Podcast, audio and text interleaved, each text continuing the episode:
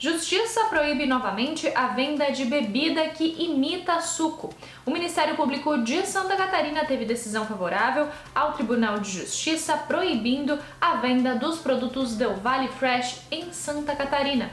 O caso tem base na denúncia do Procon de que o produto não dispõe de percentual mínimo de fruta para ser considerado suco, néctar, refresco ou mesmo refrigerante os produtos só poderão ser vendidos novamente quando houver alteração nos rótulos, informando ao consumidor do que é a bebida.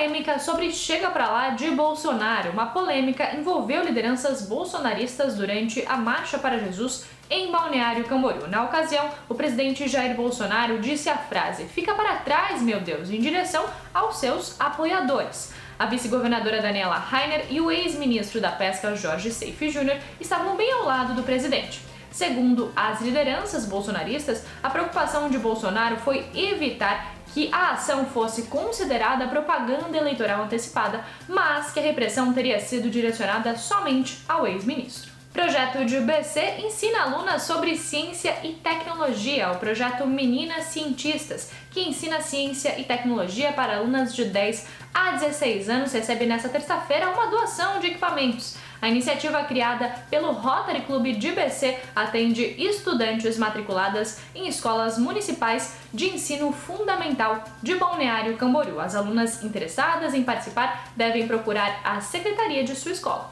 Esses foram alguns dos destaques desta segunda-feira aqui na região. Você confere mais em nosso portal diarinho.net.